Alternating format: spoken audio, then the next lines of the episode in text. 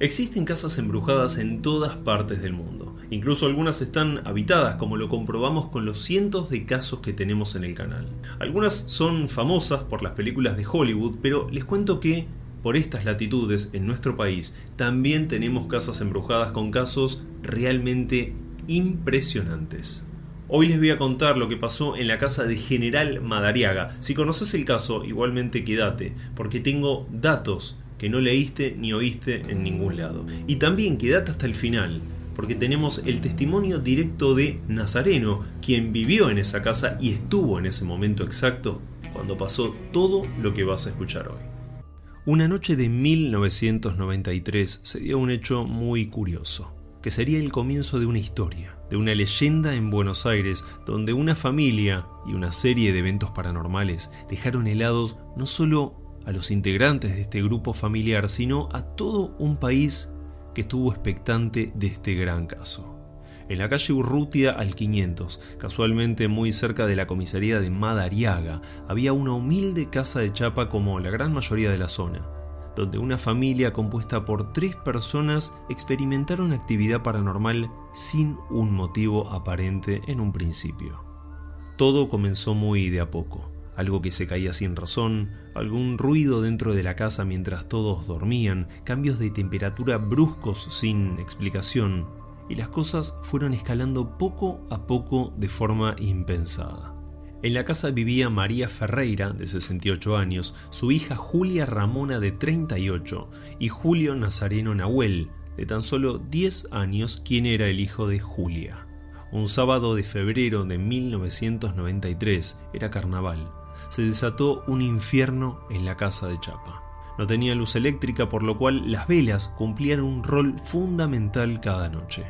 Lo primero que pasó fue que una jarra que estaba apoyada en un aparador salió volando de forma totalmente inexplicable hacia un costado. Luego de esto y casi de forma inmediata cambió la temperatura del ambiente y se apagaron todas las velas que estaban en la casa.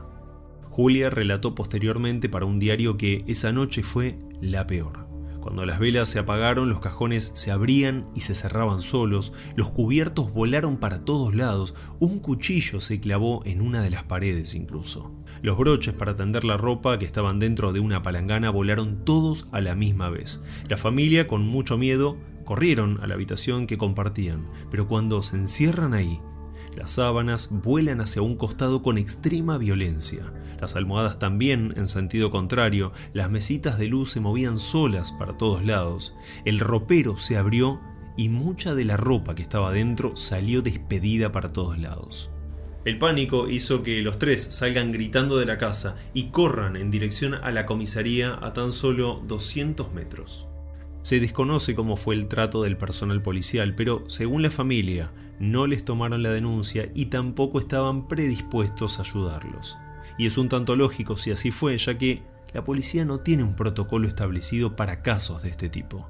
Volvieron a la casa y si bien parecía estar todo un poco más calmado, otra vez durante la mañana del domingo se dieron hechos paranormales. Muchos vecinos se dieron cuenta que algo raro estaba pasando y se acercaban para intentar ver algo al menos. Los primeros curiosos estaban apareciendo. El domingo al mediodía y durante la madrugada del lunes otra vez todo fue un infierno, fue terrorífico, y a estas alturas eran muchas las personas que se acercaban y confirmaban que los hechos paranormales eran reales. Algunos de los testigos aseguraban que aparecían papas tiradas por el patio. Lo extraño era que no eran de la familia. Las zapatillas y diferentes calzados que estaban en la cocina se movían totalmente solos como si una fuerza invisible lo llevara de una punta a la otra. Pasaron los días y el asunto ya era de conocimiento público. No solo la gente de Madariaga se acercaba y comprobaba estos hechos, algunos medios de comunicación ya tenían entre ojos la noticia. Era cuestión de tiempo para que comiencen a llegar. Una mañana dos policías fueron enviados para intentar esclarecer qué era lo que estaba pasando realmente en la famosa casa de la calle Urrutia. Se comenta que cuando ingresaron, a uno de ellos algo que voló de una alacena le pegó en la cabeza. Sin dar más vueltas, se fueron del lugar confirmando que todo era cierto, pero no sabían cómo actuar en un caso así. El comisario Claudio Mejías, veterano en ese entonces en las fuerzas de seguridad, se hizo presente y comprobó en carne propia que la casa efectivamente estaba embrujada. Y por más que sus creencias no lograban comprender lo que pasaba, no tuvo opción que asistir a este caso de manera un poco más seria. Colocaron entonces una custodia en la casa como medida de prevención para proteger a la familia. Para ese entonces todo el país sabía sobre la casa embrujada de General Madariaga. Desde ese momento comenzó un desfile de personas intentando ayudar y también algunas a sacar provecho de la situación. Susana López, una quiromántica y tarotista, fue la primera en intentar ayudar. Dijo que se trataba de un fenómeno poltergeist debido a un espíritu burlón, y ese mismo día dijo haberlo sacado de la casa, a pesar de que no se sabe bien qué fue lo que hizo. Entre muchos más que fueron apareciendo, remarcamos a tres parapsicólogos de Mar del Plata que, mediante una sesión dentro de la casa, aseguraron ver en una de las camas a un hombre mayor con una camiseta blanca y una mancha en una de sus mejillas. Dijeron también que esta entidad era la responsable de todo lo que estaba pasando. Las mujeres de la casa, María Ferreira y Julia Ramona, inmediatamente se dieron cuenta que se trataba, al parecer, del abuelo Timoteo, que había muerto en 1992 y que según ellas no había sido enterrado como la religión lo indica o como Dios manda. ¿Sería Timoteo quien realmente estaba atormentando a su propia familia? Quédate hasta el final porque vamos a intentar averiguar bien todo lo que pasó en esta casa. El caso para ese entonces llegó a la televisión, muchos canales de noticias se acercaban para intentar captar aquellos fenómenos paranormales de los que tanto se hablaba. El famoso programa de los años 90, Hora Clave, conducido por Mariano Grondona, convocó a un exclusivo debate invitando a diferentes personas a charlar y discutir sobre el tema que estaba dando que hablar en todo el país. Apareció también en escena un pastor pentecostal que incomodó a más de uno. Decía sentir que lo que estaba en la casa era el mismo demonio y que si bien se había ido ya, regresaría siete veces más fuerte. Él era Pedro Istillarte y según los dichos de la propia familia, ellos asistían a su iglesia con regularidad. Pero en un determinado momento, que ya te vas a enterar por qué, comenzaron a sentirse incómodos y abandonaron esta iglesia, lo que provocó el enojo de Pedro y algunos seguidores. Es más, en una ocasión les dijo la siguiente frase. Recuerden que hoy cuando salgan de la iglesia y vuelvan a casa, el demonio los estará esperando. Y acá es donde surge la teoría de una venganza, de un fuerte trabajo de magia negra de Pedro, el pastor de esta iglesia, hacia esta familia, produciendo todo lo que acabamos de oír. También existe un dato impresionante donde la clínica lindera de esta casa habría enterrado fetos de bebés y material patológico en este terreno en años anteriores. Algunos creen que todo esto fue lo que le dio mucha más fuerza a las entidades que se estaban manifestando. Y durante esos días, más puntualmente en el mes de abril, surgió un testimonio clave que fue un antes y un después en toda esta historia. Mario Carolio era el dueño de la roticería de la esquina. Dijo acercarse para intentar ayudar a la familia y sabiendo cómo venía la cosa, fue con un crucifijo en la mano. Cuando llegó se encontró con que volaban y caían cosas por todos lados. Se escondió atrás de un árbol muy asustado y vio algo tremendo. Según sus dichos, vio a Nazareno, el niño que vivía en esta vivienda, escondido detrás y tirando cosas al techo de la casa con la finalidad de asustar a todos los que estaban presentes.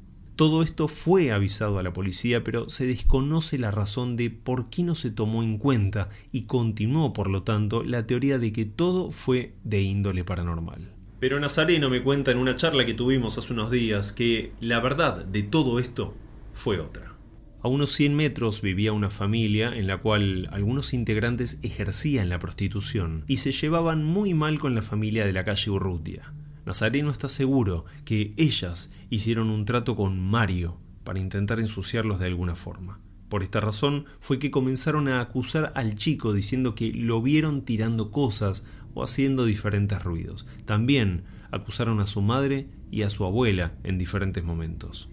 La realidad es que con el pasar de las semanas la actividad paranormal cesó, luego de que un pai banda se acerque y realice una limpieza en general a la familia y a la casa. ayudando a que estas entidades por fin se fueran del lugar. Desde ese momento y hasta el día de hoy aseguran que la casa está en perfecta armonía. Pero los años y los medios de comunicación se encargaron de replicar esta noticia sumando detalles muchas veces falsos. Por ejemplo, se menciona que la noche de febrero, cuando todo comenzó, María baja desde una planta alta porque había escuchado lo del vaso caer. A simple vista se ve que es una humilde casilla de chapa donde un segundo piso es inexistente. También se comenta sobre un desmayo que tuvo María en la comisaría fruto de un ataque de nervios y terror. Esto es falso también. Ella jamás se desmayó. Otra cuestión en aquellos momentos fue de acusar a Nazareno de tener poderes extrasensoriales o incluso se habló de que estaba poseído por espíritus malignos. De esta forma, él, sin saberlo o quererlo, atraía a ciertas entidades que se manifestaban tanto afuera de la casa como adentro. En algunos videos que circulan por internet se puede encontrar comentarios de Nazareno demostrando parte de su indignación y te los voy a leer. En estos primeros hace referencia al programa que realizó Mariano Grondona. Qué buen programa el del doctor Mariano Grondona, hora clave. Luego de más de 20 años de estos hechos en los que me vi involucrado, qué mezcla de indignación, bronca y asco me da volver a escuchar y ver a este energúmeno, cabeza blanca, que en nombre de su maldito Dios y de esa Biblia cargada de negatividad, hablaba de que en aquellos tiempos necesitábamos A la paz le empezamos a necesitar desde el momento en que ingenuamente creíamos que en este tipo de iglesias tendríamos una guía espiritual. ¿Qué pastor que supuestamente hace el bien asusta a sus hijos? Acá claramente está hablando de Pedro. Siempre en su boca tenía las nefastas palabras. Cuando salgan de acá, de la iglesia, y lleguen a su casa, acuérdense en que el demonio los está esperando.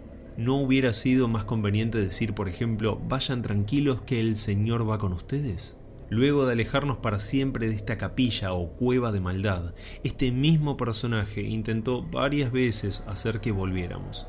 Pero sus intentos fracasaron y en febrero de ese 1993 comenzó su venganza. Y en otro comentario aclara esto y la señora Susana López, que mucho de sabiduría dice tener, le temblaba hasta el último pelo cuando intentó prender una vela para contener la situación. Claro, hablar por tele era fácil, pero en los hechos reales, la facilidad no le acompañaba tanto a Susi. Y acá responde algunos comentarios a otras personas dando algunos datos bastante interesantes responsables un grupo de resentidos evangélicos que no aceptaba que nosotros nos hubiéramos alejado de esa congregación cuando descubrimos la gran trama siniestra que tramaban. Hola Natalia, el tipo este se enamoró de mi mamá y no aceptaba que nosotros nos alejáramos de la iglesia. Entonces, junto con otros secuaces, comenzaron a trabajar con la magia negra y manipularon espíritus malignos para atacarnos. Y por último, responde y aclara, desde que se realizó la curación en aquel año, todo quedó tranquilo. Como les comenté al principio, vamos a tener algunos datos sumamente interesantes, contados por Nazareno en primera persona, aclarando algunos puntos que hasta hoy quizás eran desconocidos. Me hubiese encantado tener un testimonio más extenso y más completo, pero lamentablemente no se pudo y tal vez en otro momento se dé la oportunidad. Aclaramos que la casa actualmente pertenece a esta familia, están viviendo ahí, y es totalmente falso que se encuentra abandonada como en algunos lugares aparece, y también es mentira que se dan episodios paranormales hoy. La casa está en perfecta armonía, como les mencioné antes, y la familia vive con total normalidad. Bueno, en, mi caso lo sé porque lo viví en persona y sé lo que es verdad y lo que no es. Ahí, por ejemplo, si vos me mencionás en una de las preguntas del, muchacho este que estaba en la esquina ahí en la roticería, eh, bueno, él, o sea, es muy graciosa la historia porque había unos vecinos a la vuelta que no se llevaban bien con nosotros eh, cuestiones, viste, que muchas veces pasan entre vecinos, entre eh, personas que por ahí, mi vieja en aquel momento era, era más joven y tenían como ciertas, este, vamos a suponer, diferencias, viste, de, qué sé yo, de, gente joven, ¿no? Y bueno, entonces eh, estas personas que se dedicaban a la vida alegre, o sea, a la prostitución, vamos a decir, le hacían favores sexuales a este Carolio eh, que estaba ahí en la esquina. Eh, entonces, bueno, él hacía lo que ellas le decían, ¿viste? Si ellas le decían decir que esto es mentira, él, lo hacía a cambio de recibir sus favores, ¿no? Entonces por eso es que habló muchas boludeces en contra de mí y todo eso. Pero bueno, eso por supuesto que no, no se publica, se publica como que bueno fue el testimonio del señor Carolio, pero en realidad hay toda una trama de fondo, o sea, hay, es como eh, el iceberg, ¿viste? Se ve solamente el 10%, el resto está bajo el agua. Después de lo que pasó, eh, la persona que, nos curó, digamos, la casa, que eso nadie lo, menciona, que era un país de un banda, ¿viste? Eh, después de eso, mi vieja se, y todos, yo también, eh, si bien yo no profeso 100%, pero soy parte también, eh, nos unimos al umbandismo, ¿viste? Y entonces, bueno, mi vieja se dedica a todo el tema este de, realizar eh, curaciones y sacar espíritus de las casas y bueno, ya ha hecho varias, este, cuando digo varias me refiero a muchas, imagínate vos desde 1993 que empezó hasta ahora, pero montones de limpiezas y todo eso, ¿viste? Y ha tratado con bueno, todos estos temas eh, llamados paranormales, ¿no? Eh, sí, con respecto a la respuesta sobre si realmente pasó lo que pasó, sí, sí, eh, pasó y no es como en muchos videos se menciona también de que decían que yo tenía superpoderes, bueno, una especie de, de, de Matilda masculino, ¿no? sí, sí, pasaron y bueno, fue hecho por gente ajena a, a nosotros, eh, todo eso, porque se movilizaron eh, espíritus para que eh, realizaran todo ese tipo de cosas. Digamos, también hay en algunos videos que se menciona el tema de, que en esos terrenos hay, bueno, fetos que se enterraron en su momento. Viste que al lado está una clínica y bueno, originalmente el hay un pasillo que separa lo que era la casa de la clínica, que el pasillo se pertenece a, nuestra casa, hacia a los terrenos de nuestra casa. Y bueno, ahí, a través de un acuerdo que había entre la clínica, entre los directivos de la clínica y las familias que eh, habían estado antes que nosotros, el acuerdo era de que sí, podían enterrar todos los desechos, desechos patógenos, ¿viste? Y bueno, cuando se hacían abortos, todas esas cosas, o alguna operación donde se mutilaba alguna persona por, eh, obviamente, por algún problema que tenía, bueno, sí, todo eso iba ahí, enterrado ahí. Entonces como que las cosas que se hicieron eh, resaltaron mucho más fuerte o llegaban más fuerte porque bueno era como que esto hacía contacto también viste para lo que pasó